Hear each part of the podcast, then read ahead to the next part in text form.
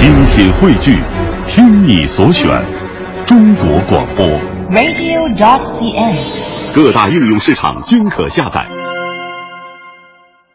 在之前的名师开讲当中呢，复旦大学的韩生教授和我们一起回顾了在盛唐的时候两个非常重要的人，一个是安禄山，一个是李林甫。呃，还有一个人也非常的重要，对这个唐代的走向呢起到了一定的作用。这个人就是杨国忠。那杨国忠究竟是怎样崛起的呢？天宝时代呢，唐朝出现一个表面非常繁荣的情况，所以我们如果从表面上看，唐朝呢是一个国家繁荣昌盛的一个盛世。从朝廷内部来看呢，似乎也是一个很稳定的，就是李林甫主持朝政，那么玄宗非常放心把国家交给他。那从唐玄宗的角度来看，他对这个天宝时期的政治他感到满意吗？我觉得他是既满意又不满意。满意呢是由李林甫帮他看着这个朝政，他可以很放心尽情享乐。如果说不满意，他也感觉到李林甫掌权甚久，朝廷出现了三个特点，一个呢是死气沉沉啊，第二个呢是国家的财政越来越紧张啊，第三个呢，这个李林甫的权势太大。那么我们先从人事方面来看，李林甫垄断朝政，就使得整个人事上面死气沉沉。玄宗也想做一点改变，但是有一点，玄玄宗想做的改变是在不改变这个大局情况下面进行适当的调整。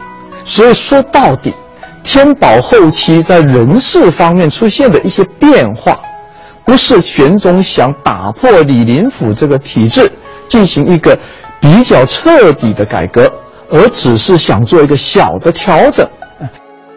在这个背景下面，就出现了我们看到天宝年间，这个玄宗呢下了一道指令，说我们呢要在全国啊，这个不按照科举的这一套来，在全国呢广求贤才，那所有的人可以自自愿报名报考啊，国家呢进行特殊的选拔，把人才给拔起来，这是一个面铺得很广的选拔，但是呢，这个诏令一出来。李林甫心里咯噔一一想，不好啊，因为他垄断朝政这么久，这些从基层上来的人口无遮拦，万一把这个对朝政的不满都写出来，那怎么行呢？所以呢，他就传令给基层各级官府，让他们对这些报名要选拔人才的人进行培训。这个培训实际上就是教他们。要如何应对啊？问你什么话，你要怎么回答啊？就把人给训傻了啊！训了以后，第一道筛选，再把一些人筛上选上来，选上来以后，再组织朝廷几个主要的部门联合进行考试啊。这考试呢，考诗考赋啊，这一考呢，地方。官府按照李林甫的旨意选上来的人，啊，经不起这个考试，一考就考的没有一个合格的，通通落榜，通通落榜，大家觉得难看啊！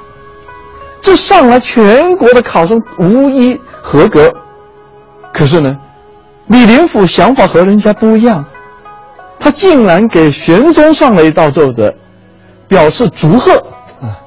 说表明我们的制度非常的好，所有的人才都选上来了。你看，你在制度外选的人都是这一般，都是这种蠢货啊！说明叫做也无遗贤啊。这一个把戏呢，其实官场都知道，蒙蔽的就是一个玄宗。所以呢，我们就看到玄宗想做一点小的改革，但是呢，也被李林甫给拥塞了，所以整个人才的路是给拥塞。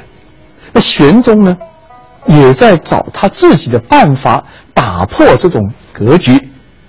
在这个背景下面，呃，才有杨国忠出现，啊，所以杨国忠出现呢，合乎唐玄宗要改变政局、给政坛带来一点生气这么一个思路。那么他要的是什么人呢？我已经说过了，唐玄宗不想做重大改革，因此他要的是一些没有思想的、没有道德的，但是有技巧、有行政能力的。他要这种人，在这个方面呢，恰好杨国忠呢符合这个条件。那么我们看杨国忠呢是怎么上来的？杨国忠呢，他的家世。首先，他姓杨，这一点呢，就说明他是出自一个名门。杨家在中国是很有名的名门啊，历代的皇帝娶的皇后很多都是来自杨家的。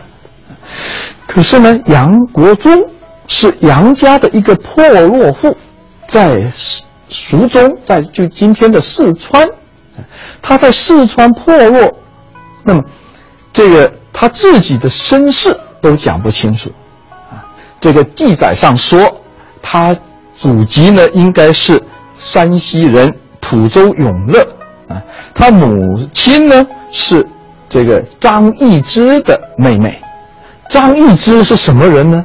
大名鼎鼎，武则天的面首，武则天面首的妹妹是杨国忠的母亲，但是呢。马上就有人出来说这不对，这是在这个遮掩一个事实啊。实际上呢，他就是张易之的私生子。就这样的孩子在乡村里面呢，从小就没有什么品行啊。你不能跟他讲什么道德品行。那这样的孩子呢，他有几点：一很聪明啊，在乡村里面很好玩啊，好赌。这个玩是玩的非常的好，各种赌博、各种玩耍啊，他都样样精通啊。就是干活他不行，靠着这这么一点玩耍，在他的宗族里面，他是被人看不起的，人家觉得这就是一个败家子，啊，家庭的无赖，所以他也混不下去，不得不去从军，从军到了四川，那么他在四川当兵。慢慢的混了一个小官，到这个任满的时候啊，不能在部队留下去了，他必须回家。他穷到连回家的钱都没有，那就靠着人家资助他，啊，靠着一个叫做鲜于仲通的人，节度使身边的智囊资助他，有点钱，好歹在四川呢，站下来了，啊，没有回去。